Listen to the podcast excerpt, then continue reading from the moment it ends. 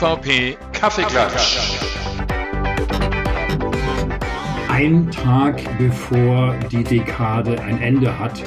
Und wir starten mit der 30. Aufzeichnung des MVP Kaffeeklatsch. Herzlich willkommen. Wir haben eine ganze Menge Gäste, heute zwei, beide MVP, aber die stellen sich gleich selber vor. Raphael ist mit an Bord. Raphael, möchtest Hallo. du was sagen? Er ist da. Ach, äh, immer gerne. Bei der 30. Folge bin ich so froh, dass wir ja auch nicht nur einen Gast haben, aber ich will gar nicht verraten, ich bin schon so nervös und äh, halte mich zurück und bin auch sehr froh, dass sie alle Zeit hatten äh, und nicht gerade in Leipzig hängen äh, bei so einer Konferenz, die gerade stattfindet, aber da reden wir bestimmt später drüber. Okay, dann fangen wir mal an. Äh, mit wem? Tommy, du bist der Erste. Ja, hallo, herzlich willkommen. Carlos Thomas, mein Name. Äh, MVP für Office Development aktuell und freue mich schon auf die, jetzt weiß ich, dass ein Jubiläum ist, die 30. Das ist noch viel besser. Stefan? Ja, auch Servus von meiner Seite, Stefan Bisser. Ähm, ich bin MVP für Artificial Intelligence aus Graz, Österreich und freue mich auch heute dabei zu sein. Äh, wie viel gibt es denn davon überhaupt weltweit? Um die 80. So viele schon für AI. Ja, ja. Uh. Uh. Aber 30 oder wie viele Leute waren das, haben da ein Buch veröffentlicht? 17. 17, also. Genau. Mhm. Und da bist du auch dabei, habe ich Da gehört. bin ich auch dabei, genau. 17 über, die, über den Globus verstreut. Wie ihr an der Sprache erkennen könnt, kommen beide Kollegen aus unserem Nachbarland, aus Österreich. Herzlich willkommen, Österreich. Genau. Grüezi miteinander. Nee. Das Ja, das ist ein bisschen Schweizerisch. falsch. Das ist Schweizer Schweizer, verdammt nochmal. Wir müssen Servus. jetzt gleich nochmal neu anfangen. Aber Warum? na, alles gut. Ich muss Ähm. gerade nochmal äh, die AI äh, testen, was denn jetzt. Äh, egal, mach weiter. Das, das können wir schon noch testen. Zuerst trinken wir mal einen AI-Kaffee. Ich meine, wir müssen Genau, mal was genau, ordern. was? Was trinkt ihr, äh, Tommy? Ich hätte gerne Melange. Okay, Stefan? Äh, Kaffee Corretto um die Uhrzeit wäre gut. Okay. Oh, oh, da, da schließe ich mich an. Ich trinke einen- nämlich auch. Ja, ich nehme ich nehm einen Eiskaffee diesmal. Ja, dann stellt euch mal vor, ich gehe mal gerade die Bestellung äh, abgeben. Vorgestellt, ja. Ihr arbeitet beide in einer und derselben Firma, ist das richtig? Yep. Genau. Wir sitzen sogar uns gegenüber. Ja, das habe ich äh, im letzten Podcast von Tommy nachher gesehen, wie er irgendwann Ja. mal geschwenkt hat. Da hast du fleißig gearbeitet. Ich Genau. weiß zwar nicht an was, aber es sah unheimlich gut aus. Ja, Ähm, einer muss arbeiten. Oder, muss oder gut ausschauen, gell? Ja. Ja, Ich finde ich find das sowieso, also ich muss dazu sagen, ähm, ich war mal in Graz äh, und ich kenne auch die Firma mittlerweile, habe eine Firma-Führung mitgemacht. Äh, alle auf einem, noch auf einem Stock, ich sage jetzt noch, ich weiß nicht, seid ihr noch am expandieren? Ähm, und äh, fantastische Räume, weil die haben wirklich sich Gedanken gemacht und das finde ich ganz toll, äh, wie einzelne Teams letztendlich, die zu sechst oder so in einem Raum sitzen, den Raum sich selber gestalten konnten. Äh, das heißt zum Beispiel in einem, das, das finde ich fantastisch, hat man die Blumen in die Höhe gebracht, weil unten wären sie zu tief geworden. Die Leute wollten Blumen, aber keiner will sie gießen. Also ich meine, ich habe da ein paar Stories mitgekriegt oder höheverstellbare Tische, wo jemand gesagt hat, brauchen wir gar nicht und der heute gar nicht mehr sitzen tut. Also diese Stories habe ich gesehen oder in, in dem Gebäude, ähm, wo ich dann Vergleiche machen konnte, wie, wie Räume sind, alle zentral. Es gibt auch eine zentrale Stelle, kurz vor einer Cafeteria, wo man wirklich sich auch was warm machen kann oder einen Kaffee trinken kann und eine Xbox playen kann. Also muss ich schon sagen, tolle Räume in Graz. Ähm, ja, erzählt mal ein bisschen was darüber. Genau, was ist denn in Graz? Gibt es da was Besonderes oder eure Firma? äh, Das natürlich. Ja, also m, der Name ist, glaube ich, nicht gefallen. Äh, Wir arbeiten beide für die Solvion aus Graz. Ähm. Wir machen eigentlich, wie wir es gerne nennen, Kommunikation und Zusammenarbeit für unsere Kunden und versuchen dort zu unterstützen. Ähm, Jetzt ein bisschen technisch gesprochen ist das alles rund um früher äh, SharePoint, Skype for Business, heute Teams, Office 365, SharePoint Online in der Ecke.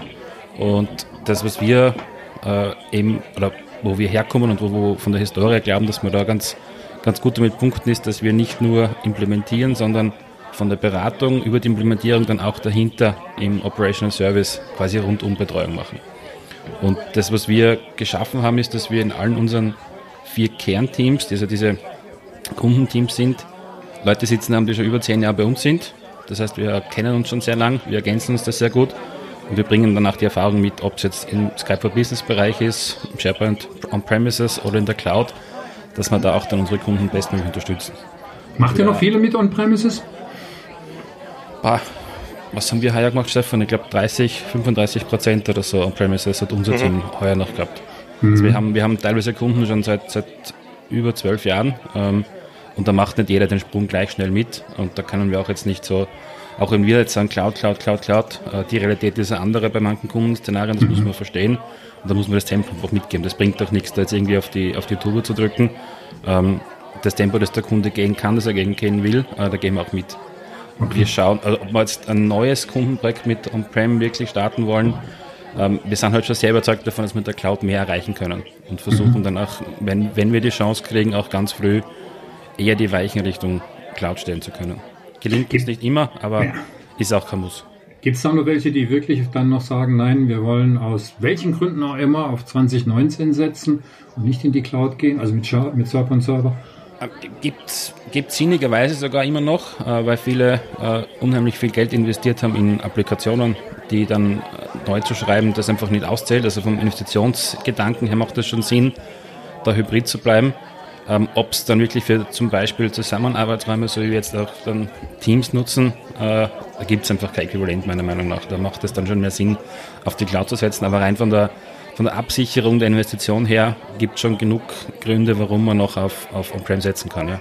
Gerade bei, bei großen Enterprise-Kunden, die weiß ich, wie viel Manntage investiert haben in Lösungen in On-Prem, die kann man nicht einfach jetzt in sechs Monate Migrationsphase umstellen. Das funktioniert nicht. Das, Es gibt, es gibt aber auch viele Anforderungen. Also wenn ich bei uns mal in den Banken- und Versicherungs Versicherungssektor schaue, äh, und wird es bei euch genauso geben, äh, oder auch gerade Verarbeitung im eigenen Land oder unter eigener Kontrolle, ohne äh, Subcontractor, also ohne Weitergabe und Co. Äh, da gibt es ja schon einige Zahlungsverkehr, was ja erst gerade so langsam in die Cloud geht.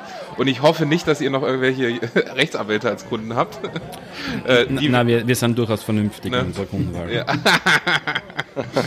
Weil da ist auch noch sehr viel in Richtung On-Prem und Co. unterwegs. Ja, klar. Ähm, wir waren gerade bei einer Versicherung der Gotha mit dem Azure Saturday und da war es extrem, gerade Multicloud plus äh, On-Prem als quasi Rettungsanker. Also wirklich äh, die hybride Stellung als, na, eigentlich machen wir alles in der Cloud, aber wenn mal was nicht funktioniert, können wir immer noch, zwar langsamer, überhaupt noch irgendwie funktionieren, sage ich mal. Ne? Seht ihr das auch so oder ja, sind die Unternehmen bei euch anders und sagen, nö, wir gehen jetzt wirklich voll oder wir bleiben ganz oder ja, Kommt beides vor. Also ich, okay. in, in, aus der Erfahrung der letzten Monate Kunden, die sagen, okay, der Zug geht in die Cloud, wir gehen einen radikalen Schnitt. Andere, die einen, wie du es jetzt formuliert hast, einen Sicherheitsanker irgendwie haben wollen. Das ist, das ist auch ganz oft eine, eine emotionale Geschichte und nicht, nicht logisch begründbar. Und wenn es dann um, um Emotionen geht, macht es dann auch keinen Sinn, mit Logik zu argumentieren. Dann ist das einfach so. Dann muss man das hinnehmen, äh, hinweisen, was wir sehen. Und es gibt ja dann immer wieder eine gute Lösung, die aus einem Kompromiss besteht. Da sind wir durchaus flexibel im Denken. Wie ist das, Stefan, mit AI? Das ist ja so on-prem, glaube ich mal, ein bisschen schwierig, oder? On-Prem fast, fast unmöglich. Also, Also gibt es da überhaupt irgendwas? Also Ja, so auch aus eigenem Interesse? ja, schon. Also, wenn man jetzt Okay. vergleicht, was, was es vor einem Jahr gegeben hat, On-Prem an Möglichkeiten, was es jetzt gibt, ist es jetzt schon eine deutliche Menge. Also vor allem die ganzen, diese, dieses API-Set, das sich Cognitive Services nennt, das dir Intelligenz als Service bietet quasi, wo du nur mit deine Daten reinklopfst und, und du hast ein fertiges Modell. Das kannst du teilweise, also für gewisse Dinge schon On-Prem verwenden. Ähm, und du kannst auch On-Prem deine, deine Bots bauen, weil das sind nichts anderes wie Web-Applikationen.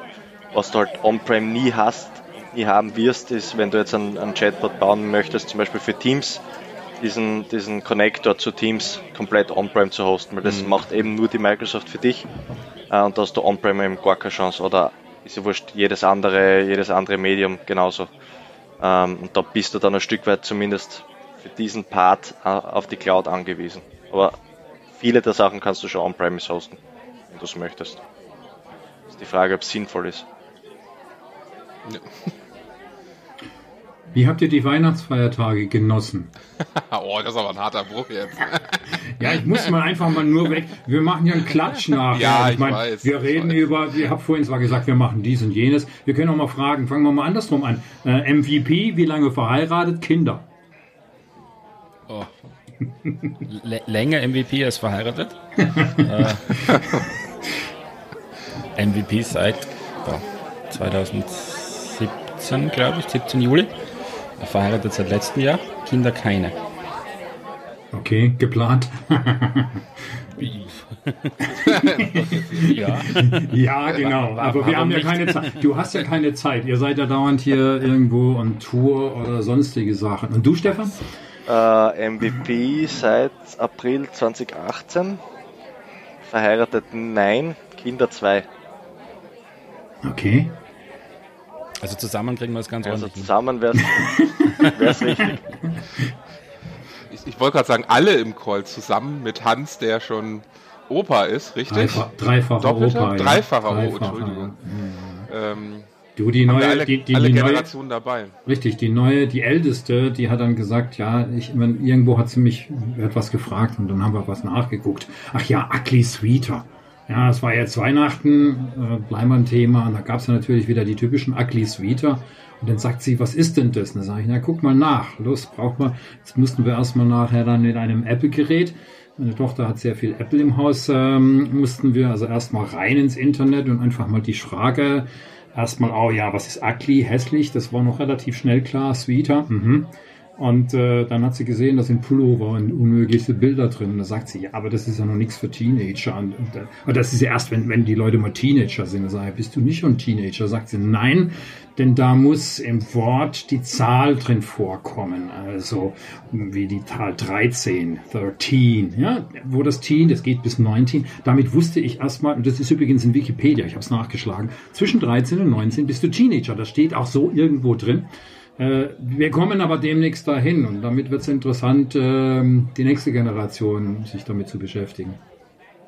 Mit, mit den hässlichen Pullovern oder mit. Mit den Ästen, ja, das ist ja immer nur einfach mal. Ähm, du merkst einfach äh, mit jedem neuen Jahr von den ganz Jungen, die halt nur Bildchen angucken, über die mittlere, die einen sehr hohen Intelligenzquotienten hat. Äh, du, die haben Spiele zum Teil, da, da steige ich schon bald aus. Und ähm, jetzt kommt halt die Problematik in der Schule, Klasse überspringen oder nicht überspringen. Sie hat aber schon Freunde, was ist höher, soziale Aspekte, Freundschaft, das ist ja ganz wichtig für solche auch. Und der Jüngste, ja, der beschäftigt sich halt mit Autos und äh, das ist für die zwei Mädels natürlich nicht unbedingt eine Sache, aber es war ein schönes Weihnachtsfest, um so rum mal zu sagen. So habe ich meine Weihnachten. Also am Heiligabend haben wir hier ein großes Fest gemacht und vieles, vieles in den Magen gebracht. Am nächsten Tag habe ich gleich wieder zugenommen in meiner Tabelle, die ich jeden Tag führe. Also, das ist eigentlich eine schöne Frage. Wie feiert ihr Weihnachten? Es gibt ja immer diese, die einen, die sagen, es gibt nur Würstchen und Kartoffelsalat und die anderen, die sagen, es gibt Ente, Gans, Raclette. Was gibt's noch? Fondue, ne? Käsefondue, Sch- Schokofondue, normales Fondue, äh, bis hin zu irgendwelchen äh, drei Sterne Essen mit äh, ja allem möglichen. Ich, ich wollte gerade äh, Schaum sagen, nee, das war äh, Trockeneis. Ja, bei uns gibt's Oder einfach zwei- nur ein Stück Fleisch. Ja, bei uns gibt es zweimal im Jahr Fondue. Einmal am 24.12. und einmal am 31.12. Kleiner Zweimal, Okay. Die zweimal reichen dann für den Rest des Jahres. Und bei dir, Stefan? Bei uns ist es meistens 24. Raclette und 25. dann Steak. Okay. Klassisch. Was gibt's am 31. dann? Äh, heuer Brötchen. Ah, Brötchen und zu Mitternacht Gulaschsuppen. Äh, Wir haben dieses Mal normalerweise Raclette gehabt, aber wir haben festgestellt, also wenn du dann nachher mit Großeltern, also beide Partien Großeltern, so dann nachher doch eine ganze Menge Leute bist, dann ist so ein Raclette, äh, da brauchst Ja, du schon zwei und dann musst du unheimlich viel. Und die Bude, die ist nachher dermaßen verräuchert, das stinkt immer am meisten. Und diesmal haben wir beschlossen, wir machen so was anderes. Wir machen Rouladen und die hat äh, mein Sohn schon vorgefertigt mit meiner Frau. Ich war da auf irgendeinem Event, frag mich nicht, was am Jahresende. Also die haben sie schon mal dann eingefroren. Und äh, der ist dann eine Stunde früher gekommen und hat dann für die zehn Personen, haben wir zehn, ja, oder noch mehr, äh, Spätzle gemacht, handgemachte Spätzle, also durchgedrückt. Geschabt. Ja, ja, nicht geschabt, nicht. Also die kann man durch eine Maschine noch durchdrücken. Aber immerhin, es war noch hier angemacht, hier, so wie man es richtig macht. Und äh, dazu dann mit auch selbstgemachtem Rotkraut. Mal eine ganz andere. Und am Jahresende, da machen wir ein Fondue für zwei. Klassischerweise. Apropos okay. Fondue. ähm, nach Hause kommt man einmal im Jahr zu den Eltern und repariert deren IT. Ist das bei euch so? Oder ist dieses Vorurteil mittlerweile, ähm, ja, hat sich das erübrigt? Na, also es, es ist so und es ist immer unwahrscheinlicher, was das alles gibt, was man vorher noch nicht gesehen hat. Ob das jetzt Toolbars sind, heuer war es irgendein ein PDF-Programm, das beim Öffnen, beim Doppelklick auf PDF-Dateien automatisch die richtigen Drucker geschickt hat, nur um dann am Weg furchtbar zu sterben. Also das oh. war, hat mich zwei Stunden meines Lebens gekostet, das irgendwie wieder hinzubekommen. Oder es, da gibt es eine ganze Liste, aber das ist jetzt zu lang. Und, und irgendwann hört es der Papa da sicher auch und dann habe ich Probleme. Also. Also äh, äh, mein interessantes ist, diese Weihnachten waren 175 Windows-Updates. Und das war noch, war schon Windows 10. Aber eben Version 1 ohne Updates. Also aber im Betrieb und lief. Nur dauernd, äh, ich wurde dazu gerufen mit dem Thema, da sind immer so Pop-ups, die kommen hoch, das stört. Mach das mal weg. Ja, das waren die Updates. und bei dir, Stefan, gedauert. auch irgendetwas? Äh, also, ich habe das Glück, dass meine Mutter selbst in der IT ist. Das heißt, mhm. die, meine Seite ist da von, von mir befreit. Und für die Schwiegereltern sage ich immer, bitte zu den Feiertagen will ich nicht arbeiten. Das machen wir anders mal. Bei mir waren es, wenn man so will, zwei Aktionen. Das heißt also, meine Mutter hat nach vielen Empfehlungen sich jetzt irgendwann gemeldet und hat gemeint, ähm, ich hätte erst erzählt, dass Windows 7 abgekündigt wird. Sie hat zwar anders geschrieben, aber ich sag's mal so, wie man es versteht. Und ähm, ich soll mich mal beschäftigen, wie wir da Windows 10 drauf installieren, äh, ohne sich die Gedanken zu machen, wie, wie lizenzieren, ja, jetzt ist vorbei, kann ich noch, kann ich nicht, sind wir wieder bei den Lizenzfragen. Die zweite aber ist viel wichtiger. Ähm, sie hat mir damals gesagt, nein, ich, sie möchte nicht das neue Office. Wir stehen also noch bei Office 2010. Ähm, ja, und äh, es sind also zwei Sachen. Der Vater von meinem Vater, der Rechner, der könnte benutzt werden. Er ist auch nicht viel schneller, weil er schon ein paar Jahre ruht und mein Vater nicht mehr lesen oder nicht mehr gut sehen kann. Das war die eine Seite, also da habe ich mich mit beschäftigt, zumindest mal im Kopf. Ähm, die zweite war äh, von ähm, der Schwiegermutter meiner Tochter. Äh, die sagte, ja, mit, seitdem sie Windows 10 irgendein Update drauf gespielt hat, verliert sie so alle zwei Stunden mal mit ihrem älteren HP, aber der noch ordentlich läuft. Vorher ging's, das glaube ich der auch verliert sie ihre Windows Connection zu Wi-Fi und äh, die ist auf Office 365 im kleinsten Paket. Also sie benutzt es schon als solches. Das war das zweite, das muss ich mir mal angucken, weil das kannst du wieder nur vor Ort lösen. Das geht nicht so ohne weiteres. Ähm, und als drittes habe ich dann letztendlich hier das letzte iPhone beerdigt. Ähm, da spielen wir keinen Tusch, aber irgendwas müssen wir da mal reinlassen. ja. Weil ähm, meine Frau benutzt eigentlich oder das iPhone, was gar nicht mal so, ne, das Windows Phone, was gar nicht so schlecht war, aber dort ist Windows, äh, WhatsApp aus dem Hause Zuckerberg und Co. Äh, zum Jahresende eingestellt. Also man kann es nicht mehr benutzen. Äh, wird auch nicht mehr unterstützt. Okay. Deshalb mussten wir umsteigen. Das heißt also die Family, die Brender Family, also sprich wir beide und meine Tochter und mein Sohn sind jetzt alle im Besitz eines iPhone X, Schrägstrich, ich habe mir ein XS gegönnt, habe jetzt also endlich meine zwei Karten drin, dass ich in den USA nicht mehr immer dieses Geraffel umstellen muss. Und äh, das ist eigentlich das Schöne an der ganzen Geschichte. Ähm, Transfer von einem iPhone zum anderen, wirklich, es ist alles an derselben Stelle. Du musst ein paar Sachen nachstellen und auch die eSIM, wunderbar. Äh, nur die Leute müssten es mal lernen, dass sie auch in ihre Dokumentation reinschreiben. Ja, da steht nämlich noch drin, packen Sie die eSIM-Karte in Ihr Gerät. Also wirklich, äh, liebe Telekom, ihr müsst keine Karte. Und Sie haben die Karte im Gerät, sage ich, das ist eine eSIM-Karte. Also ja, du musst einen Aktivierungscode und wenn er das versucht hat, mir zu erklären, was ich schon wusste, er hat mir zum Glück das Wichtigste gesagt, ich muss einmal rebooten.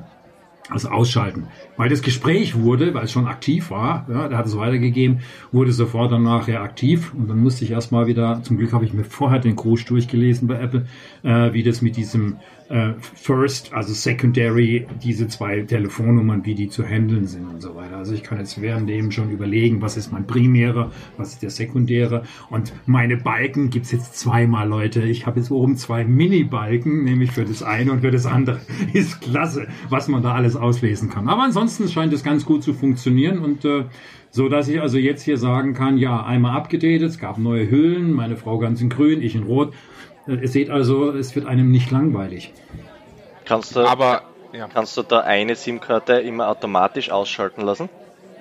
Also wenn du sagst, du hast die eine nur zum Arbeiten und willst die jeden Tag um 7 Uhr am Abend abgedreht haben und am Wochenende auch, geht das?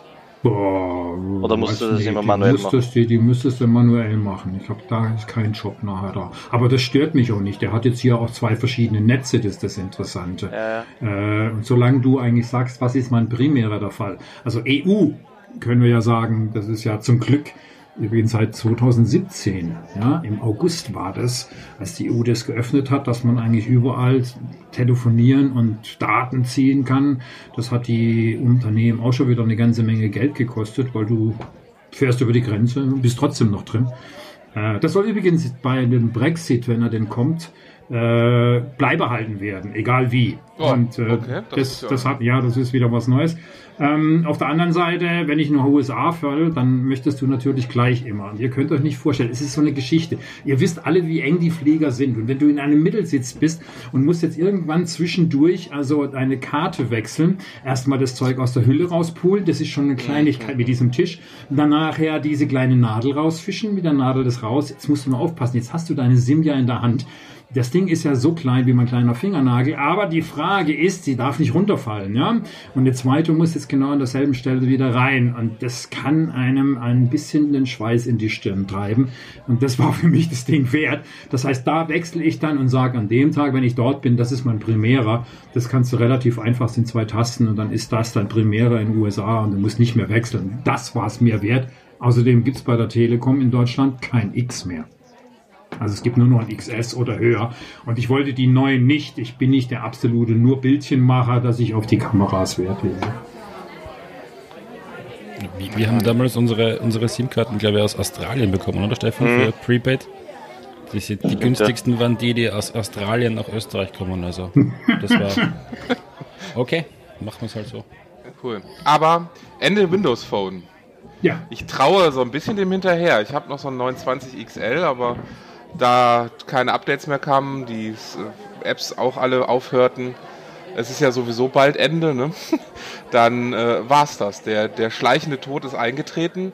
Äh, aber dafür sollen ja die neuen Geräte kommen. Habt ihr euch die mal angeschaut oder habt ihr das, das Video mitverfolgt? Mit diese, den beiden neuen auf, Geräten? Genau. Aufklappbaren, oder? Ja, ihr, wie, wie ihr so schön am Anfang gesagt habt, Kommunikation im Unternehmen. Meint ihr, dass die beiden helfen, wirken im Unternehmen? Oder sind das quasi Privattelefone oder weil es Windows Phone ersetzen kann? Glaube ich nicht, ohne jetzt was. Ich, ich die haben es bei der Ignite, glaube ich, oder nach vorher, für so ein Event hergezeigt, oder? Ja, ja, genau. Im Herbst. Ja, ich muss das Ding, glaube ich, erst in der Hand haben, weil das hat sie so mit dem Aufklappen in einer Hand, ich, ich weiß nicht, wie es das halten soll. Ja. Das ist so ein bisschen das mit, ich kann es mir schon vorstellen, dass das angenommen wird, weil das ist diese wird dieses Ding heißen Fold, das Gates mhm. irgendwann einmal schon von Ewigkeiten präsentiert hat, so zum Aufklappen. Das hat ja, Fold ja. oder so geheißen. Und das hat es erinnert. Ähm, wie die Haptik dann wirklich ist, wird es, glaube ich, zeigen, wenn die Hardware gut ist, wie, wie sich meiner Meinung nach die, die Surface-Reihe auch in die Richtung entwickelt hat, dass das schon richtig gute Geräte sind. Kann ich mir schon vorstellen. Ähm, wird wie immer davon abhängen, ob sie es schaffen, größere Firmen mit, mit gewissen Stückzahlen auszustatten. Wenn du damit den Markt einmal hast, dann, dann geht es einfach durch. Nicht? Wenn dann mal ein paar tausend Devices draußen sind. Das ist aber die große Frage. Also ich glaube, da nochmal einen Fuß reinzukommen, kannst du vergessen. Die Polizei in New York wurde ja komplett ausgestattet mit Windows Phone und äh, ja, es war auch damals war es eine Geldfrage, was sie machen. Da hat natürlich Microsoft enorm hier gesagt, hey, und Angebote.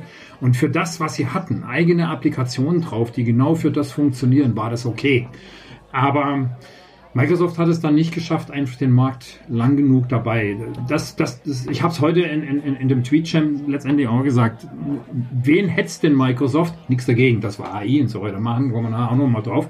Aber wen hetzt Microsoft, dass sie nicht, und das Geld haben sie, dass sie nicht auch mal was beständig machen können? Es kommen so viele neue Programme, denken wir nur mal an Wunderlist und so weiter. Das kommt, wird gepusht und so weiter. Schwupp, und äh, jetzt wird schon wieder. Als To-Do und. Äh, ja. Wird vielleicht wieder zurückgekauft. Ja. Für, für, die, für, die, neuen Geräte machen sie keine Software, oder? Das Betriebssystem ist ja Android. Android. Die machen uns ja. Nur, nur Hardware. Ja. Das ist einmal ein Schritt, dass sie sich auf was konzentrieren. Weil da, ob der Software zurück wird, Hardware, da hast du schon recht. Hardwaremäßig, pff, was ist Hardware ist ja beim Telefon ist ja Schall und Rauch, oder? Alle zwei, drei Jahren hast du ein neues. Ja. Das ist jetzt nicht so. Ich meine, es gibt schon Leute, die wirklich, also mir fällt jetzt ein englischer MVP an, den wir alle kennen, der auf seinem Windows Phone klebt seit Jahren, Bill Ayers, mhm. der jedes Mal das auch hört, dass er der letzte Windows Phone ist. Aber ich fällt der zweite auch ein. Aber, aber solange sie keine Software versuchen, Hardware, die Ressourcen, die es mit Hardware abziehen, die tun mir auf der Software-Seite nicht weh. Das das okay. ja, aber da müsste man ja quasi dann auch dafür entwickeln. Also werden wir jetzt alle Android-Entwickler?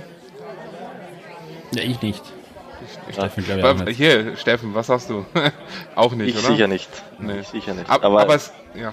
es, ist sicher, es ist sicher besser, dass sie, dass sie sagen, sie, sie setzen jetzt auf Android und ähm, setzen auf das, was jetzt schon viele draußen nutzen und gewohnt sind. Bieten dann nur ein zusätzliches, und ich glaube, es ist halt mehr ein, ein Business-Device, eher, eher, weniger Consumer-Device.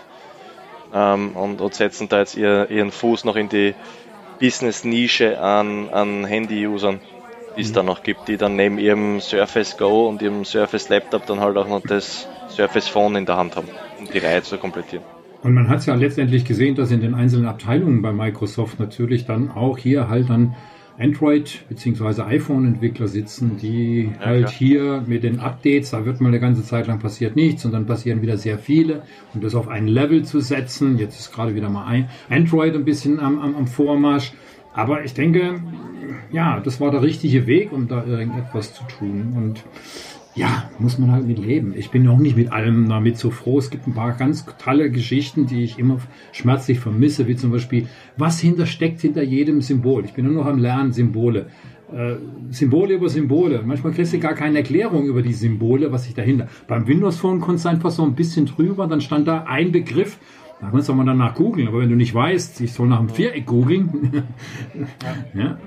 Äh, und dann auch zum Teil die etwas schlampig gehandhabte Voraussetzung. Also für mich als ehemaliger uralt, äh, ja, die Zeiten Entwickler hast du mal irgendwann oben links angefangen und, und rechts war der Button. Ja? Also so war auch das Blickfeld, das das Auge trägt. Hey, hier geht's von unten links nach oben rechts oder wie auch immer, kreuz und quer und kein einheitliches. Es ist nicht in allen Apps gleich. Ja, die Foto-App hat's hier. Ähm, manche Apps verstehe ich gar nicht. Die von Amazon, keine Ahnung, weil da kannst du Musik darunter zu laden. Du musst nur wissen, was du tust. Aber da ist immer sehr viel Probieren angesagt. Erklärungen gibt's manchmal nur sehr, sehr wenig. Ähm, und das finde ich so ein bisschen schade drum. Ja, das ist sicher so, ja. Ich hätte noch eine spannende Frage für Steffen. Oder Stefan. Ähm, wir haben ja über Windows Phone, hört ihr mich? Ja, ne? Yeah. Ja, mhm. ja. perfekt. Äh, über, es rauschte gerade, über Windows Phone, äh, das Ende neue Geräte und Co. gesprochen. Mal so ein bisschen in Richtung Personal Assistant, weil eigentlich an dem Windows Phone hing ja immer Cortana mit dran. Und jetzt ist es so, dass Cortana ja auch im Windows-System massiv mit drin ist. Äh, auf der Ignite haben wir gehört, dass es immer mehr auch zu Cortana geben soll. Ähm, ist das so der AI Rückhalt für Microsoft in die Consumer-Welt oder dann auch in die Business-Welt? Das, was man auf alle Fälle nicht sterben lassen soll? Oder um es mal äh, aus Sicht eines Kunden zu sagen, soll ich Cortana nutzen oder schalten wir das jetzt einfach generell für alles ab? Weil es eh nichts mehr bringt. Also ist ja, ne, ist ja eine realistische Frage. Ist Cortana was, auf was man setzt, oder schaltet man es einfach ganz ab und baut seinen eigenen Bot? Ne? Also. Also. Gibt es da irgendwas? Ich bin, oder? Ich, bin, ich bin mir das selber noch unklar, weil es hat ja. vor, vor wenigen Monaten geheißen, dass jetzt Microsoft mit Amazon eine Partnerschaft eingeht, um eben Cortana und Alexa ein wenig zu verschmelzen. Sprich, das, was jetzt in Cortana drin ist, hat es damals geheißen, soll dann irgendwann als Alexa Skills zur Verfügung stehen. Ähm, und, und alle, alle Bestrebungen, die Microsoft gehabt hat mit ihren eigenen Smart Speakern und was auch immer, ähm, die sind ja auch mittlerweile schon wieder begraben. Hm, Die haben. Äh, ja. Und, und also für mich ist Cortana jetzt Stand heute, also vor allem im deutschsprachigen Raum, nichts weiter wie äh, Sprachsuche. Weil bei uns kann sie nicht viel mehr. In Amerika oder generell in den englischsprachigen Ländern kann sie natürlich ein bisschen mehr und kann sie dir natürlich im Alltag helfen. Ähm, aber es ist halt immer so, also ich, ich glaube, wenn du jetzt für dich als Unternehmen oder, oder für das eigene Unternehmen irgendwas entwickeln möchtest, ähm, das personalisiert sein soll, dann bist du im Moment besser dran, wenn du das alles selber machst und deinen Bot selber schreibst, als wie wenn du jetzt versuchst, da irgendwas mit Cortana zu lösen, weil das ist nur Produkt. Das kannst du zu einem gewissen Grad personalisieren. Du kannst auch nicht alles beeinflussen, was du brauchst. Und wenn du dann irgendwas haben möchtest, was jetzt aber noch nicht verfügbar ist, dann musst du entweder warten, schauen, ob es auf der Roadmap ist oder, oder generell Microsoft fragen, ob es überhaupt kommt. Wenn du das jetzt alles selber machst, natürlich ist das viel mehr Aufwand, klar. Äh, aber du hast dann eben die Möglichkeit, auch deine eigenen Use Cases und deine eigenen Needs abzudecken damit. Plus, ähm, auch jetzt wieder hinsichtlich Amazon-Microsoft-Partnerschaft, ähm, du kannst ja auch schon Bots bauen mit Microsoft Tools, die auf Amazon Alexa ähm, lauffähig sind. Das heißt, du kannst deinen Bot mit den Microsoft Tools ähm, über Alexa dann publishen, wenn du es möchtest. Somit auch ähm, das, was Amazon nämlich gut kann, ihre, ihre ganzen Smart Devices und Echo Speaker und was auch immer das da noch gibt, ähm, zur Verfügung stellen und darauf deine personalisierten Assistenten lauffähig haben. Das ist für mich jetzt momentan so ein bisschen der, der Weg, den man, den man gehen sollte. Kann sich natürlich wieder ändern.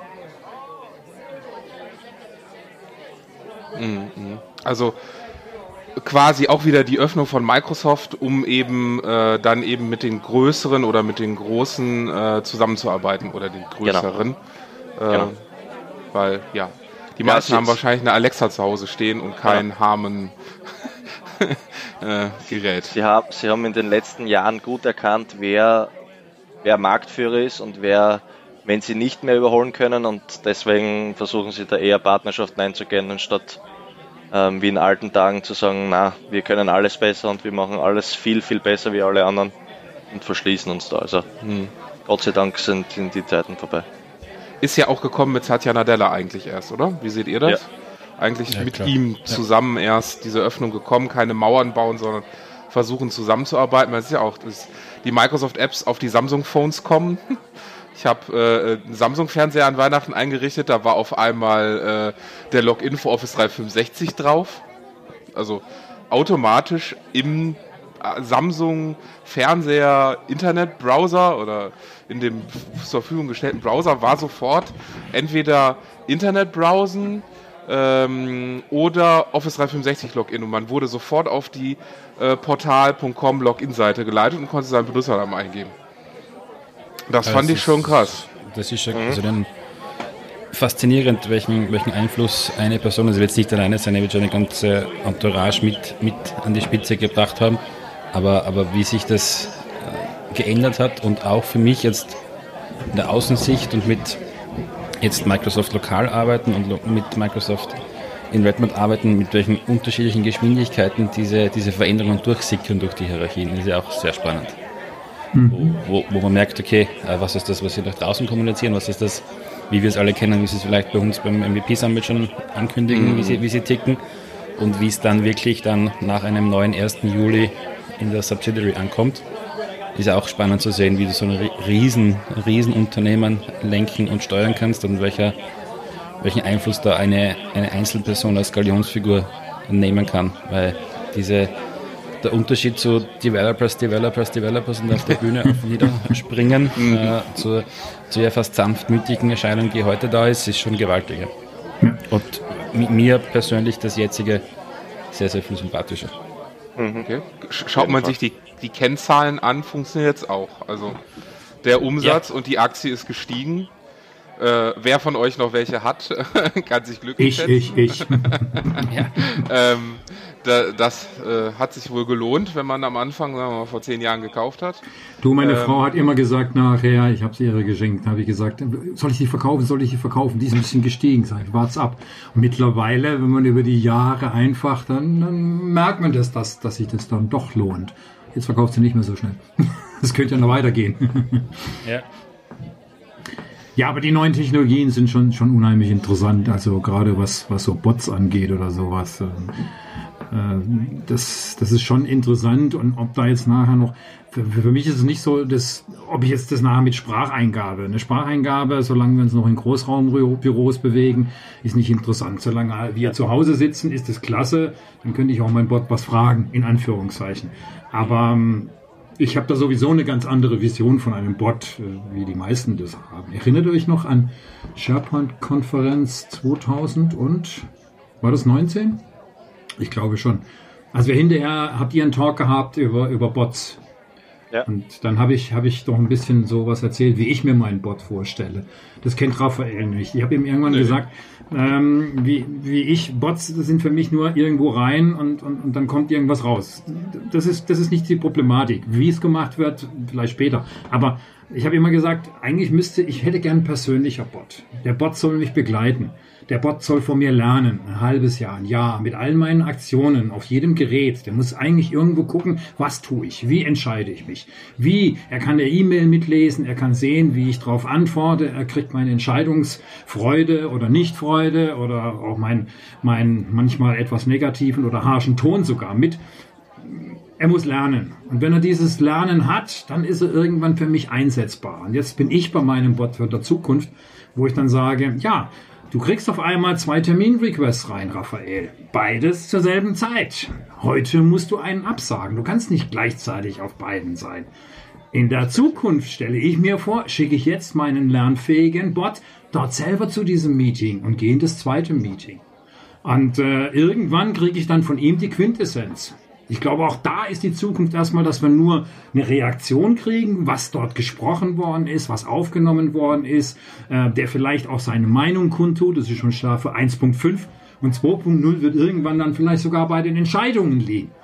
Das war so, da haben wir nach der Konferenz eigentlich über, drüber gesprochen. Und äh, ja, irgendwann haben mich die zwei Kollegen dann überrascht äh, in, in, in, im SharePoint Saturday äh, in, in, in München. Ja, abends saßen wir noch an der Bar und da haben wir auch über irgendeinen Bot geredet. Ich weiß schon gar nicht mehr, welche Sache. Äh, beim Chin. Und ähm, ja, und dann haben sie mir hier so ein Rohkonzept präsentiert. Mr. OneDrive Spot. Das heißt also, die Idee, einen, ein Wissen zu klonen, oder ganz einfach auch gedrückt, der Hans muss mal schlafen, so steht es irgendwo drin, der Bot niemals. Und das Ganze dann mittels AI und so weiter so weit zu bringen, nicht nur in einer Sprache, weil ich spreche nur zwei, ähm, wenn man das Schwäbische mal weglässt, äh, Wollte gerade sagen. Also Schwäbisch klappt doch auch ganz gut. und das kann ich nicht ganz so gut, also da, da gelingt mir noch das Mannheimerische eher. Aber lassen wir mal die Dialekte weg. Äh, ich kann kein Französisch. Ja, ich war diesmal Raphael, du warst äh, zweimal mit drüben oder einmal. Ich war dreimal dieses Jahr drüben, aber du merkst dann immer wieder, das war so interessant, die Tochter von, von Laurie Pottmeyer war mit dabei und äh, die haben sich mit Jungen unterhalten, jungen Französinnen, ganz junge. Ähm, und äh, ja, Laurie konnte nur Englisch. Ja, also musste jemand übersetzen. Und das ist das Beste immer, wenn, du so, wenn die Kids dann dabei gucken und das sehen, dass du dann nachher sagst, jetzt weißt, weißt du, wie wichtig eine Sprache ist, weil da sehen sie, wie wie eine zweite Sprache, wie absolutes notwendig ist.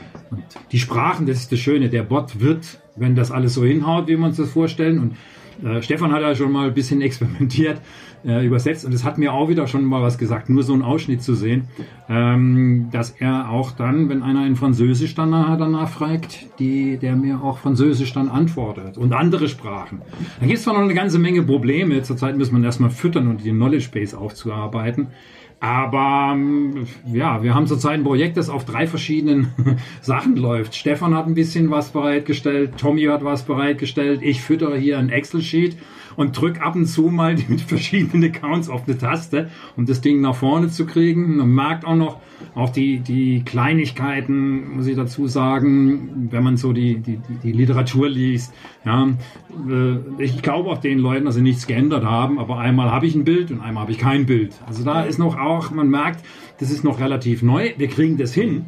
Ähm, wichtig war einfach, ich muss jetzt erstmal Sprachen. Ich muss einfach so vorstellen, Raphael, du musst sehr viele Antworten eigentlich haben, aber zu den Antworten musst du auch die Frage haben. Und so eine Frage, die gibt es dann mehrfach. Ja? Also eine stopp. N zu 1. Ja. ja. Stopp, stopp, stopp. Ich, ich habe jetzt immer nur äh, Hans-Klon gehört. ähm, äh, wieder scharf Dolly. Nee, ihr wollt äh, softwareseitig ihn klonen. Was war denn das Ziel? Hans muss mal schlafen, der Bot nicht. Also quasi Bo Hans als Bot nachzubauen. Wo kann ich ihn dann dann fragen? also ich habe da ein Problem mit meinem OneDrive. Also unser, unser, unser Gedanke ist, dass wir den als Teams-App im Teams Store ah, ähm, okay. publishen. Das heißt, das kann dann jeder quasi den Hans oder den Mr. OneDrive als Bot installieren und dann fragen über. Also der Name steht schon fest. was der Hans eben am besten weiß. Genau. Also der, der Name steht fest, wir dürfen jetzt keinen Namen ausrufen an hier die Zuhörer und sagen, ihr müsst einen Namen hören. Es wird der Mr. OneDrive-Bot.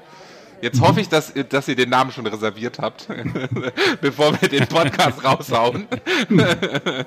Nein, unsere, unsere, unsere Zuhörer sind alle ganz nett und lieb.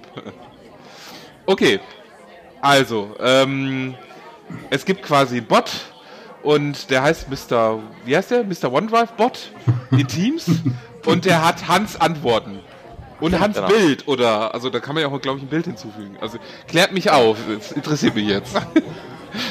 Ja, der hat, der hat ein, ein typisches Bild vom Hans in Action. Ja.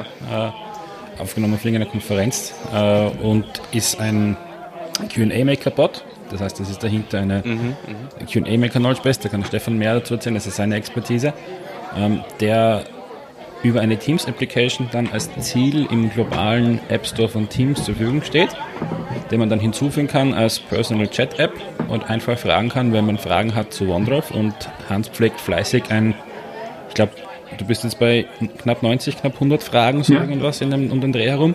Fragen äh, in einer SharePoint Site Collection im Excel, die wir verknüpfen und äh, wo wir dann mehrsprachig, das heißt, du stellst die Frage vielleicht wirklich auf, mhm. man, du wirst sie auf Deutsch machen, das ist ja klar, aber, aber wenn es jemand dann macht, der, sagt man mal, beim Beispiel französische Frage stellt, Zum Beispiel, stellt ja. den, den, die Frage auf Französisch, ähm, wir übersetzen das dann, oder die Software setzt dann auf, auf Deutsch, schaut die, Sprache, äh, schaut die Frage nach in der Q&A, nimmt die Antwort auf Deutsch, merkt sich, okay, der hat mich oder sie hat mich auf Französisch gefragt, übersetzt das retour und schickt dann die Antwort auf die Reise. Und okay, so also, ja. versuchen wir eben, ich glaube, ich habe es irgendwie so spaßhalber geschrieben, weil eben das, dieses, dieses, dieses ähm, Skalieren von, von Einzelpersonen, von Einzelwissen einfach nicht funktioniert. Hm, das ist ja äh, Hans jetzt da die, die Kapazität, was OneDrive betrifft. Gibt es ja durchaus andere Experten, wo man sagt, eigentlich wäre gut, wenn du dann 24-7 irgendwie da hättest und schnell fragen könntest. Ja. Und ähm, einfach dieses, dieses Wissen irgendwie auch, auch ja, rund um die Uhr in mehreren Sprachen zur Verfügung zu stellen haben wir uns gedacht, das wäre ein guter Use Case, äh, um das Bot-Thema mitzupushen. Und Stefan, vielleicht wenn du auf die Details von QNAMEC eingehst. Ja, also im Endeffekt ist es so, es ist ein recht simples Excel-File mit zwei Spalten. Frage-Antwort. Mhm. Ähm, und der Hans pflegt einfach das Excel-File wir haben die Möglichkeit über diesen QA Maker, also QA Maker ist einer dieser Cognitive Services, ähm, der eben Intelligenz als Service zur Verfügung stellt in Azure, ähm, eben dieses Excel-File zu extrahieren. Zu parsen. So. Genau, mhm. der parst ja. uns das Excel-File, nimmt uns für jede, für jede Zeile quasi die Frage und die Antwort raus und speichert sie in einer Knowledge Base. Die Knowledge Base können wir dann, also QA Maker ist nichts anderes wie eine API können wir dann mhm. über einen API-Call eben abfragen. Also sobald der User was fragt äh, oder eine Frage stellt an den Chatbot, ähm, dann können wir die QA Maker Knowledge Base befragen. Hast du die Frage vielleicht in deinem Repertoire? Wenn ja, gib mir die Antwort und dann liefern wir die Antwort eben Bot zurück. Und wenn nein, dann gibt es irgendwie, die, frag was anderes oder Genau, so ein also- Default. Äh, Genau, also wenn wir, also das Ganze passiert immer so auf Confidence Cores nennt sich das. Das heißt, es kann auch sein, dass du stellst irgendeine Frage und bekommst eine Antwort zurück, die überhaupt nicht zusammenpasst, weil eben der Confidence Core gegen Null geht.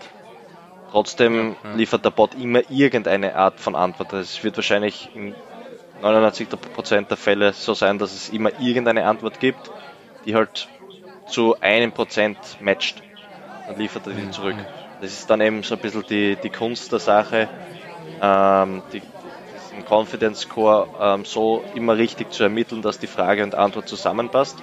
Und sollte es dann dennoch unter dem äh, definierten Confidence Score sein, dann liefern wir eben eine, äh, eine Default-Antwort zurück wie stell deine Frage etwas anders, leider habe ich dich nicht verstanden oder vielleicht auch gleich einen weiterführenden Link auf sein, auf seinen Blog, ähm, damit der User nicht ganz verloren ist, ähm, sondern zumindest ja. irgendwas hat, wo er weiterführend sich, äh, sich, äh, sich nachlesen kann oder was auch immer. Ich habe dann auch festgestellt, äh, dass ich bei, bei bestimmten Sachen habe ich jetzt erstmal langsam getan, weil da gibt's welche, da fragst du nicht. Das Problem ist nachher die Knowledge Base, die auch Microsoft uns zur Verfügung stellt, was OneDrive angeht. Es ist eine riesige Geschichte. Aber die Leute, du kannst natürlich die alle durchlesen. Ein Administrator oder ein User hat nicht die Zeit und er weiß auch gar nicht, was da dahinter steht. Das heißt, hier gibt's dann schon Folgeantworten, wenn du erstmal sagst, Gruppenrichtlinien, und dann gibt's dann 40 Stück, 40 mögliche Antworten. Das kann nicht so ein riesig, liest sich keiner durch, sondern du musst erstmal wissen, nach was du suchst. Und genau das ist die Herausforderung, dass ich mir selber immer Gedanken mache, wie würde ich suchen? Was suchen meine User auf meinem Blog? Ich habe mir noch nie so viele Fragen angeguckt, wie die Leute bei mir reinkommen und ihre Frage zu beantworten, um dann zu sehen, was für eine Antwort kommt raus. Das heißt, du hast also mehr Fragen, die zu einer Antwort nachher zielen. Und das ist das, das Ganze zusammenzumischen nachher. Ja. Du siehst also, der sind mit, nein, sehen sehen die anderen nichts, aber es gibt einfach die Möglichkeit nachher auch mit Formatierungen zu arbeiten. Da bin ich gerade dabei, weil nichts ist langweiliger als alles nur äh, mit mit einem Text zu haben. Ich hasse das und da bin ich mittlerweile dabei zu gucken. Das ist deine eigene Sprache, da musst du wieder irgendetwas tun. Also es ist ein, ein, ein, stetiges Lernen, was dahinter steht, um überhaupt mal eine, eine Knowledge Base, eine Basis zu haben. Und daran kann man dann arbeiten. Genau. Lernt der Bot auch irgendwie mit? Also ich, also ist es quasi, ist es quasi eine, eine, eine, Datenbank aus Fragen und Antworten? Und die nächste Schritt wäre ja quasi, dass er quasi aus den aus den Fragen irgendwie die häufigsten, die nicht beantwortet können, werden konnten, ähm, Hansen die zuleitet und er quasi die Datenbank weiter mit diesem befüllt oder es, es gibt ja auch ja, so Negativbeispiele von Bots, deswegen komme ich da gerade drauf. Mhm. Äh, da hat Microsoft ja selber schlechte Erfahrungen, ich glaube letztes Jahr Weihnachten oder so gemacht, ähm, als sie einen Bot äh, auf Twitter freigegeben haben äh, und Okay, der ja. Bot nachher selber, äh, sagen wir mal, was waren das, rechtsradikale Ja. Äußerungen geäußert hat? binnen Helft mir. 24 Stunden alles Schlechte Ja. der Menschheit gelernt hat, so quasi. Genau, so richtig, ja. Ja, also was, was, was wir mal versuchen werden, ist, dass wir es bei diesem relativ simplen Q&A-Beispiel äh, lassen und schauen, wie das System genutzt wird. Ähm, ich kann mir gut vorstellen, dass wir irgendwas machen, wo, wo zum Schluss dann eine Frage ist mit, äh, hat dir das jetzt geholfen oder nicht, äh, dass wir so ein, äh, ein Rating mitbekommen. Es macht nämlich auch umgekehrt relativ wenig Sinn, wenn wir jetzt da irgendwie argumentieren und sagen, wir wollen das jetzt, das Wissen des Hans hat möglichst breit zur Verfügung stellen, weil er halt rein biologisch auch schlafen muss und dann hergehen und sagen, Ja, ja. übrigens über die Nacht sind jetzt 412 Fragen gekommen. Äh, wie, wie geht man damit um? Also da, da muss man schon dann auch ein bisschen äh, Fingerspitzengefühl walten lassen. Natürlich hast du recht, dass das System so äh, sinnvoller wäre, aber wir müssen es einfach ja, schön agil, wie es so schön heißt, lernen und schauen, wie, wir, wie wir mit dem umgehen. Ähm, wir setzen da ein bisschen natürlich auf die, auf die Erfahrung von Hans, weil er nicht nur über seinen Blog, auch über die Konferenzen weiß, was die üblich verdächtigen Fragen sind, die immer wieder gestellt sind. Dass da, da rechnen wir schon damit, dass man viel damit jetzt, ja, wie wir so schön Österreich sagen, erschlagen damit. Ähm, aber wir alle wissen, wie, wie das dann ist, wenn man das wirklich breit und auf einen globalen Scale loslässt, welche Art von Fragen und wie das alles kommt, da müssen wir auch ehrlich sagen und mit Erfahrung sammeln und einfach schauen, wie es uns damit geht. Also das wäre jetzt vermessen, wenn wir sagen, wir haben schon die perfekte Strategie für das. Das Interessante ist zum Beispiel da auch die Ignite gewesen, um da mal kurz noch mal was zu sagen, dass du einfach merkst, manchmal, obwohl du ganz normal über normale Sachen, für mich normale Sachen redest, dass die Leute überhaupt noch nicht so weit sind. Das heißt also, das, was ich immer behaupte, wir sind zum Teil, ist Microsoft in ihren Technologien für die Leute, die jetzt erstmal in die Cloud richtig beginnen, etwas anzufangen mit Office 365, so weit voraus. Es kommen jede Woche so viele Neuigkeiten. Und da muss man erstmal gucken. Leute, wir fangen erstmal ganz unten an und gucken dann. Das Ding kann ja lernen. Lernen heißt auch, dass man sieht. Wir müssen noch einen Rückkanal gucken, aber das kriegst du ohne weiteres raus über deinen Blog. Immer wieder sagen, könnt ihr Feedback geben, etc., damit du merkst, auch wie, wie stark überhaupt benutzt wird, ob das nur jetzt eine Spielerei wird oder ob das jetzt nachher mehr ist. Die Idee ist letztendlich schon eine alternative Knowledge Base. Ich möchte nicht Microsoft Konkurrenz machen. Haben wir gar nicht nötig, weil da gibt das zu beschreiben, aber es fehlt das dazwischen, diese Worte. Und deshalb schreibe ich Ihnen auch ein bisschen persönlich diese Fragen beziehungsweise die Antworten. Weil das ist ja auch das, was in den Workshops immer auffällt. Die Leute wissen etwas zu fragen, aber die kriegen nicht das nebenbei mit, was, was ich die Technik relativ einfach, aber was da zu tun ist oder was sie machen können und dass es da eine Alternative oder sowas gibt. Nur zum Thema OneDrive. Ja.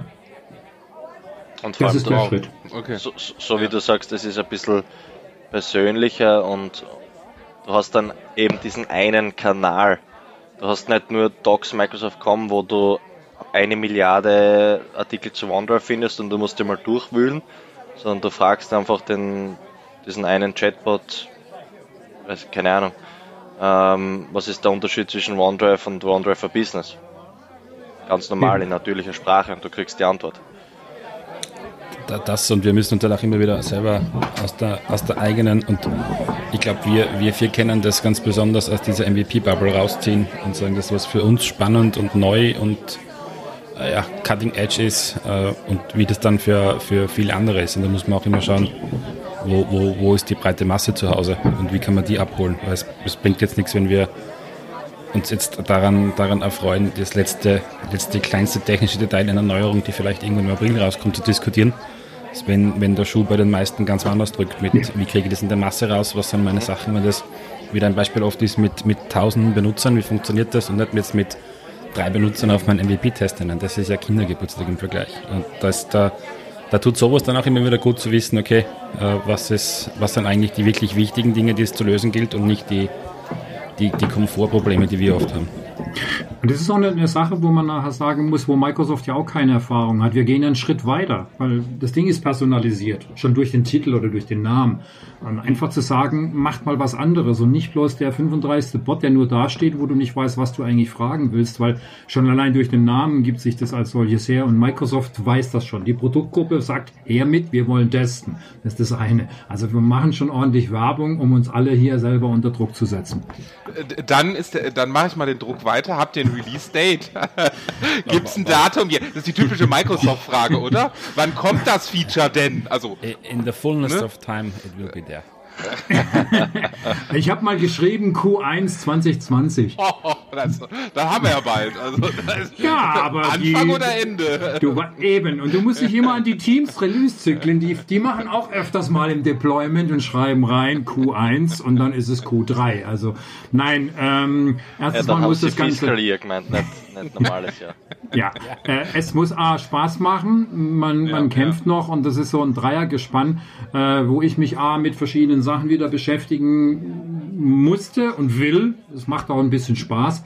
Ähm, jetzt waren ein paar Feiertage, da konnte ich endlich mal Fragen schreiben. Aber da gibt es schon noch dann so kleine Herausforderungen, die wir dann auch zu lösen müssen. Nur das passiert ja neben der Zeit, ja, weil es geht demnächst wieder los, dann haben wir wieder Projekte vor uns und äh, hier geht es erstmal eine Grundbasis und dann kann man mit dem Feinschliff beginnen und du weißt ja, Raphael, aus einer Version 1 wird eine 1.5, eine 2 und dann, dann kommt es. Ja, äh, nur du musst erstmal etwas liefern, du kannst nicht sagen, naja, OneDrive macht nur mit diesen drei Fragen was. Das wird nicht funktionieren. Also da ist die Herausforderung schon relativ groß. Das komplette Spektrum, das bei mir ja immerhin bei so einem Workshop 120, vor- äh, 220 äh, Slides hat, äh, da reinzubringen in Wort und Bild.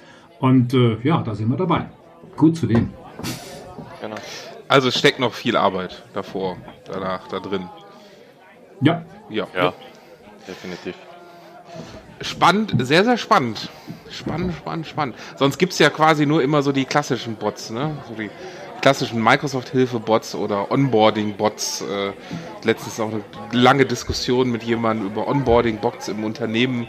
Ne? Wo finde ich mein Auto? Wo kriege ich meinen Laptop? Äh, ähm, äh, wo muss ich äh, das, wo finde ich das Urlaubstool? Das ist ja schon ganz, ganz spannende Sachen. Ich hatte aber auch überlegt, so ein Kalender-Bot statt ein Gruppenkalender, ein Bot, der einfach per Graph API die Termine alle ausgibt. Den gibt's Äh, ja bei ne? Microsoft schon. Ne? Die haben ja, ja, genau. letztendlich einen, der dann sagt, okay, äh, ich brauche morgen eine Konferenz in München, äh, wo er weiß, du bist in Köln stationiert. Und äh, der dann auch nachguckt in den Münchner Räumen und dann nachher sagt, äh, also Personenanzahl musst du auch noch sagen, zwölf Personen, dann bringt er dir wirklich auch das, der, einen freien Raum, wo der auch immer bei, in München letztendlich ähm, im, im Gebäude von Microsoft ist. Und äh, der, der kann sowas und das ist enorm viel Zeit. Wer jemals sich damit beschäftigt hat oder gesehen hat, wenn die einen Termin raussuchen müssen über Räume, da frickelst du dich einen ab. Und das ist so ein Bot, wo, wo die Leute auch gern benutzen. Ja, umgekehrt gibt es halt auch Beispiele, wir haben will jetzt keine Namen nennen, wir verwenden ihn in einem Workshop immer wieder, der halt so im Outlook-Kalender Termine findet, wo du dann sagst, okay, Outlook auf beide Kalender übereinander und ich habe nächste Woche einen Termin binnen, weiß nicht, fünf Sekunden und muss dann mit dem Bot zwei Minuten diskutieren. Ja, Also es gibt dann schon, also das, wir, wir zeigen den Bot gerne her, weil er, weil er schön bildlich darstellt, was, wie das Interface ausschaut, wo das funktionieren kann. Der Use Case selber ist jetzt nicht so prickelnd. Ähm, das ist richtig. Kommt Aber auf die Größe der das- Firma an. Für eine kleine Firma mag das gehen, ne? Ja, aber wenn du, wenn du, wenn du mit Outlook, mit, mit der Erfahrung mit Outlook schneller bist, dann fangst du einen Bot an zu fragen. Das ist, Das macht ist schon richtig. Spaß. Und dann ist auch dieses mit, äh, das- was ist denn das schon wieder, das funktioniert nicht, dann ist das weg. Aber Mhm. wir sehen das schon mit den, mit den Onboarding-Geschichten, dass das schon eine super Sache ist, weil es halt in jeder Firma irgendwie diesen, diesen einen oder diese eine Wissende oder Abteilung oder Team gibt, wo dann verwiesen wird mit. Wenn man kommt und sagt, wie geht das? Und du sagst dann, geht zum XY, der weiß das. Und die, d- dessen oder deren Wissen so in einem Excel zu erfassen, ist jetzt nicht die Riesenkunst äh, und kann aber zwei Sachen ziemlich cool erledigen. Das eine ist, dass natürlich kann ich jetzt argumentieren und sagen, damit hat Person XY mehr Zeit. Das ist das eine. Das andere ist aber, dass halt gerade wenn jemand neu ist, vielleicht nicht unbedingt so, so gerne jemanden dauernd fragt, alle zwei, drei Stunden, ich habe jetzt die Frage, die Frage. Da kann so ein Bot auch helfen. Und wir alle kennen das bei einer großen Firma mit, ja, das steht bei uns im Internet, ja, Ja, das- beim Suchen. Ne? Wo, wo suche ich dann wieder? Ja. Genau, und, und, und diese, diese Silos zusammenzufassen und die sichtbar zu machen, da, da kann schon Bot der coole Use Case sein. Vor allem als Einstieg. Ähm, es gibt dann schon hinten raus noch, wenn es Richtung Daten geht, viel, viel mehr, aber das, das, da sind wir noch nicht in der Masse. Kennt ihr diesen Icebreaker-Bot? Der ja auch Ja. bei uns im MVP-Team, glaube ich, äh, für viel äh, Furore gesorgt hat, weil er einfach, also was die Aufgabe des Bots, einfach Personen miteinander verbinden.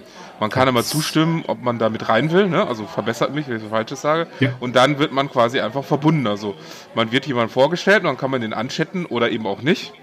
Und ähm, das hat bei mir schon sehr viel, sehr lustige ähm, Dinge beschert. Ich habe in, in Redmond mit jemandem gesprochen äh, und am nächsten Tag kam der Icebreaker-Bot und hat mir diese Person vorgeschlagen.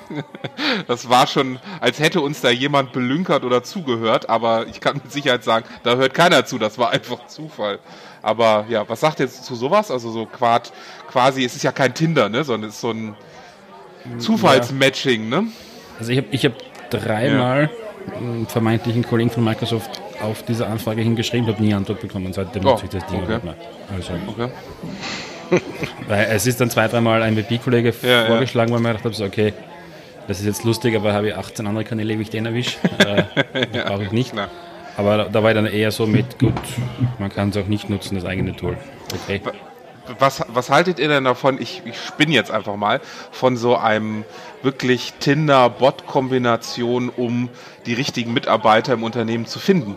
Beispielsweise für ein neues Team, für ein neues Projekt oder Co. Da gibt es ja auch viele Überlegungen. Ich habe letztens auch mit jemandem darüber diskutiert, ähm, dass da doch gerade diese Bot-Technologie, bisschen mitlernen, Verbindung zu LinkedIn und Co. ja eigentlich ganz gut helfen könnte. Ähm, aber ausprobiert haben wir es nicht. Kann sicher hilfreich sein. Ähm, es ist halt immer die Frage der Datenqualität, die Ja, vorherrscht. ja. Also wenn du die die Daten nicht hast und wenn du jetzt, also ich denke jetzt, es gibt zum Beispiel im, im Delph-Profil hast du die Möglichkeit, Skills zu definieren als User. Mhm. Du hast aber keine Möglichkeit, die über API abzugreifen. Also da hilft mir Ah. nichts, dass die Leute das definieren Das können, schlecht, wenn ich es nicht ja. abgreifen kann. Ja, es kommt Ähm. da nur die, diese Erweiterung vom User Profile über den Graph, die aber noch nicht, nicht Ja. draußen ist, wo dann Ja. die wo das dann im Graph gespeichert ist, wo du dann sagen kannst, theoretisch, was weiß ich, äh, SAP HR-Modul kann die genannten Skills dorthin publishen und dann kannst du es abrufen. Aber wie der Stefan richtig sagt, wenn das dann outgedatet ist und du gerade in der heutigen Zeit, ich meine, Hans ist jetzt Markdown-Experte, das war er vor fünf Wochen noch nicht. Das muss halt auch da irgendwer mit, mitbekommen, damit du dann für das nächste Bot-Projekt benutzen kannst. Ja? Ja, richtig, klar. Das, davon, davon ist es abhängig. Also wenn man es quasi zusammenfasst, man will einen Bot bauen. Wichtig ist, welche Plattform, gute Datenqualität und einfach beginnen und später hinaus kann man immer noch alles Mögliche tun. Genau. Ist das so die Zusammenfassung? Es ist, es ist wie bei, bei, bei jedem Hype, äh, wenn der Use Case gut ist, funktioniert es. Wenn es verwendet wird, um dem, dem Bedürfnis, den Hype zu erfüllen, zu verwenden, dann wird es auch irgendwie schnell wieder weg sein. Ob das jetzt dann Blockchain ist, ob das AI ist, ob das früher Flash war, wenn du es nur machst, weil es jetzt gerade das, das co- coolste Ding ist, wird es irgendwann ableben. Wenn du den wirklichen Use Case hast, wird es sich schon durchsetzen. Das sehen wir auch bei den Kundenprojekten. Richtig, und man kann es ja mal testen. Das kostet ja nur ein bisschen Zeit. Wa- warum denn nicht? Also die Idee, ich habe äh, zu schlafen, ich muss ab und zu mal schlafen und das Ding ein bisschen breiter zu machen, mag das schon interessant sein. Und natürlich äh, braucht man immer auch ein paar Mitstreiter, dass Microsoft das ein bisschen pusht. Ja, weil das funktioniert einfach. Das, ja, man muss halt an den richtigen Leuten, du musst die Leute da ein bisschen darauf erwärmen und dann müssen es die User entscheiden. Und das ist der stärkste wachsende Markt. Warum da nicht etwas in Teams nachher zu tun? Ja, Klar. Also die Teams ist dann die logische Wahl, das ist, das ist richtig. Ja. Und du Aber- könntest ja auch aber ihr könnt- sofort auf, deine, auf deinen Blog setzen. Also richtig. Genau, ich wollte gerade das sagen. ist ja kein Problem. Wo sind denn da die Ausgänge sozusagen? Oder gibt es da eine Limitierung? Ja, wahrscheinlich. äh, Aber was könnte man machen? T Twitter, Skype, äh, Blog, Teams.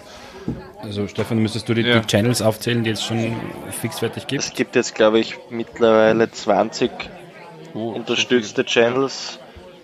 Also Cortana, äh, Mail, Teams, Skype, Consumer, Facebook Messenger, Slack, Twilio für SMS, ein Haufen asiatische äh, Messenger-Plattformen wie ähm, Kik, oder? Ja. Kik, äh, weiß gar nicht, wie die alle heißen. Dann kannst du das, da gibt es ein eigenes Protokoll, das nennt sich DirectLine, da kannst du jede andere Applikation damit anbinden. Ähm, du hast jetzt die Möglichkeit, äh, Google Home und Amazon Alexa anzubinden. Ähm, Webchat natürlich, damit du es auf die Webchat, Homepage geben ja. kannst. Ähm, du, bist da schon relativ cool. offen. Stefan hat auch ein Shepard Framework Webpart, das heißt, du kannst auch auf dem Shepard Intranet das verknüpfen. Genau. Das ist dann als kein, also es muss nicht Teams da sein, es reicht der Shepard-Seite genauso. Das ist ja krass. Also quasi für die Leute, die kein Teams haben, sie können es auch einfach mal mit ihrem Skype probieren. Ja, das müssen wir dann mal angucken, ob das dann nachher so funktioniert. Wir haben halt gedacht, wir nehmen mal als solches Teams, fangt mit weil Teams an, okay. Ja. Lori hat geschrieben, es ist nicht bloß OneDrive, sondern Mr. OneDrive muss auch mal bei Teams etwas tun. Dem kommen wir jetzt entgegen. Weil sie hat's ja so wollen. Also bitteschön. Nein, äh, es läuft auch, das ist das Schöne, also ich habe es auch auf dem iPhone laufen, weil äh, Teams läuft auf iPhone und damit kannst du da auch während deiner Busfahrt oder Zugfahrt genauso was dazu lernen, wenn du eine Frage hast. Apropos Bus- und Zugfahrt. Ihr habt ja alle einen Kaffee gehabt oder zwei, sehe ich gerade, so wie es auf dem Tisch steht. Die Kellnerin fängt hinten rechts an, die Stühle wieder auf den Tisch zu stellen. Und ich, eben sagte sie noch zu mir, als ich bestellt habe, ihr macht aber nicht zu lange, oder? Aber ja. Habt ihr noch ein Thema? Äh, Wir sind die Stunde, haben wir gerissen. Alleine Ja, mach, das mach, mach, kann, mach glaub mal Was hat euch, wir können jeder ein, ein Feature, was war das Highlight 2019 und was wird das Highlight werden 2020? Oh. Ja. Es muss nicht unbedingt ein Feature sein. Es kann auch irgendwas anderes sein, was euch so. Ja, ich habe eins. Ja. Ich habe auch eins, aber wir müssen schon einmal das gleiche haben. Du musst, du musst in deinem Eck bleiben. ja, ich, ich bleibe in meinem Eck. Okay. Für mich ist es, ähm, die, das, die Bot Framework Product Group hat ein Tool released, das nennt sich Composer, mit dem man Bots bauen kann, ohne eine Zeile Code zu schreiben. Das heißt, das ist so wie ein Microsoft Flow oder heute Power Automate ähnliches User Interface wo du quasi deine Dialoge per Drag and Drop zusammenziehen kannst. Und am Ende des Tages drückst du dann auf Startbot, da wird der ganze Code für dich generiert und dann ähm, hast du deinen Bot gebaut, ohne null Zeilen Code zu schreiben. Alles mit Language Understanding, Verbindung zu QA Maker und so weiter und so fort. Das ist für mich mhm. das Feature heuer. Also in, in Zagreb haben wir vor ein paar Wochen, glaube ich, 40 Minuten gebraucht für einen Chuck Norris Joke Bot, der dann zusätzlich noch äh, Azure Sentiment Analysis nutzt, um auch wirklich die möglicherweise beleidigenden Witze auszuklammern, sondern wirklich nur die auch rauszulassen, die safe sind. So, das ist ein richtig, richtig cooles Ding. Und für mich, jetzt, ich bleibe auch in meinem Eck, ist es, ist es Project Cortex. Also alles, was mit angekündigt auf die Ignite kommt, Richtung mhm. äh, für, für alte Hasen der Verbesserung vom Managed Editor Store und was man dann alles jetzt mit AI und Cloud-Technologie draufpacken kann, das wird, glaube ich, richtig, richtig spannend, wenn sie es mit Frühsommer äh, hinkriegen, dass das rauskommt und du die Daten dann auch außerhalb der englischen Sprache nutzen kannst, kann das schon richtig, richtig Mehrwert bringen. Wir packen mal den Link zu der äh, Preview mal mit auf den Blog beziehungsweise mhm. auf die Podcast-Seite. Da gibt es ja gerade eine, noch eine Release-Phase, beziehungsweise eine Phase, wo man sich bewerben kann. Ja, aber die, die Anforderungen schon vorbei? 9. Jänner oder so. Äh, nee, nee, noch nicht vorbei. Jahre. Du musst nur eine bestimmte eine Größe haben in der Firma. Ja, ja. Also als Alleinkämpfer ja, ist das nicht immer so das Interessante. Und das geht momentan, glaube ich, nur auf Englisch, soweit ich weiß. Also, ja, ja. Sind, aber es ist, es ist schon richtig, richtig cool zu sehen und so wie es Jeff Tipper mal so formuliert hat, mit, die Idee haben wir schon länger, aber Jetzt die Technik ist jetzt da und wir sind auch ein bisschen schlauer geworden. Äh, jetzt ist das schon richtig, richtig cooles Ding, ja. Du machst cool. die Runde zu, weil da kommt ihr schon wieder. Ich erzähle mal noch meine Story, was mich im Jahr 2019 was in 2019 nachher passiert ist. Also für mich war das Highlight eigentlich dieses Jahr die Ignite. Äh, und zwar die Theatersession, wo Microsoft da gesessen war, nachdem ich jetzt ja schon zig Jahre, also auch vor meinem MVP-Dasein, als Vendor hier mit Leuten hier in Deutschland gearbeitet habe. Und äh, ich aber in diesem Jahr einmalig, nachdem wir ja mit Teams und so viel Zeug in, in Bellevue reingezogen haben, ich freitags mit der Produktgruppe zusammenkommen konnte, ohne Marketing, da wurde nur noch über Technik geredet. Ähm, war das schon interessant, dass also in der ersten Reihe äh, auch zwei Microsoft die saßen. Und die Session war klasse, war gut. 30 Leute mussten zur Seite. Ich habe die hinten alle dann nachher mit einer Frage, jeder durfte eine Frage stellen, habe ich die dann nachher dann auch wieder zum kleinen Häuflein nachher dezimieren können. Aber was mich am meisten interessant war, dass Microsoft dann gesagt hat, und die hätten den Zugriff ja sowieso, können wir die Folien haben? Ich möchte die meinem Team zur Verfügung stellen. Das heißt also, das ist so, so, so das Highlight für mich, weil du hast bisher immer Folien von Microsoft gekriegt und jetzt darf ich mal an Microsoft was liefern, weil sie es gut fanden. Raphael. Jetzt, ich, ich mach, ich mach den Laden zu. Naja, gut. Also, ähm, das Feature das angekündigt 2019 und 2020 hoffentlich kommt und mir sehr viel Spaß im Moment auch beim Testen bereitet, ist Unified Labeling. Endlich bekommen wir mal plattformübergreifend, ob es ein SharePoint ist, ob es dann Teams ist, ob es äh, auf meinem Phone ist, ob es äh, mit der mobilen App ist oder mit der Desktop oder auch in der äh, Web-Variante ein Labeling- und Klassifizierungssystem für Dateien äh, mit verschiedensten Formaten und viele Formatunterstützung und ein System für alles mit Retention Policies und Co. Äh, das, was ja, ich glaube mit Johanna, wir wünschen uns das schon sehr lange und jetzt kommt es raus. Es ist noch nicht ganz fertig, aber ähm, es kommt und das ist so das, das Feature, auf das ich nächstes Jahr absolut warte. Wir testen schon seit Wochen, eigentlich schon dieses ganze Jahr 2019, um die neuen Features da reinzukriegen und ich glaube 2020 wird es da nochmal einen Riesenschlag in Richtung Security und vor allem Informationssicherheit geben. Das ist das eine. Das andere ist, unser Verein, ich habe einen Verein gegründet, ist endlich gemeinnützig geworden. Darüber könnten wir einen ganzen Podcast füllen, wie wir mit einem deutschen Finanzamt erklären, was Digitalisierung ist. Und wir immer wieder erklären müssen, nein, es ist kein Vogelzüchterverein. Und nein, es hat auch nichts mit Karneval zu tun, weil in Köln. Ähm, das war ein ganzes Jahr lang hat das gedauert und sehr viel Schweiß gekostet, aber es ist endlich da äh, und wir können alle Communities unter den, das Vereinsdach bringen und sind sogar gemeinnützig und dürfen Spendenquittungen ausschreiben. Also das war so das Highlight im letzten Jahr mit sehr viel Schweiß, äh, das durchgekriegt zu haben und ja. Ich hätte viele Verbesserungsideen für äh, Leute, die sich engagieren wollen, sie einfach zu unterstützen. Äh, und das ist, hoffe ich, dass das nächstes Jahr äh, nicht nur bei Microsoft, sondern auch äh, insgesamt besser wird ähm, weil wir stecken alle so viel Herzblut da rein und das ist immer schade, wenn es dann ja entweder nicht die Aufmerksamkeit bringt oder man einfach Steine in den Weg gelegt bekommt. Sei es durchs Finanzamt oder andere Leute. ja, genau. Das war so. Ein, ein, ein Highlight ist mir noch ja. eingefallen für, fürs nächste Jahr. Äh, das wissen wir erst seit wenigen Tagen, Wochen, dass der Stefan einen Slot bekommen hat auf der SharePoint-Konferenz in Las Vegas. Hui. Sehr, sehr cool. Sehr schön für uns als Firma, für uns als Team, äh, dass wir da auch einen, einen Sprecher stellen können. Das macht schon sehr stolz. Ja. Wann ist die? Damit wir das hier direkt den Zuhörern mitgeben können. Musst du nachgucken, im Mai, glaube ich. Die ist im Mai. Mai, Ende Mai. Also kurze genau, Hose, Wasserflasche und, äh, und Jacke für drin, ne? Genau, ja. Ja, also ich weiß, dass einfach in, in Las Vegas die Wege sehr lang sind. Das heißt also, was wir bisher hatten, äh, so Orlando, da waren die Wege schon lang, aber diesmal musst du nicht raus. Du läufst 15 Minuten nur durchs Hotel, bis du im Konferenzzentrum bist. Das ist sehr, sehr lang. Ähm, ja, ist also der, der Pendant, die, die Alternative einfach ja. zum, zum Vorstellen von Microsoft. Herzlichen Glückwunsch, ich habe den cool. Link mal mit aufgenommen. Dankeschön. Wunderbar.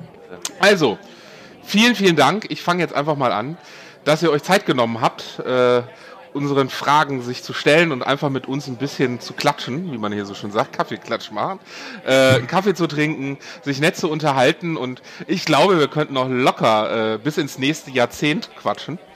Äh, und darüber hinaus ist ja nicht mehr so lang, aber vermutlich auf alle Fälle. Aber äh, irgendwann geht dann der Speicherplatz auch zu Ende, jedenfalls auf meinem Rechner, der piepst gerade. ähm, also vielen, vielen Dank aus meiner Seite aus. Toll, dass ihr dabei gewesen seid einen guten Rutsch ins neue Jahr an euch und auch an die Zuhörer. Und äh, ja, wir sehen uns im nächsten Jahrzehnt. Super. Ja. Dankeschön. Danke für die Einladung. Nichts zu danken. Und ich sage auch alles Gute für die nächste Dekade. Tschüss. Ciao. Ciao.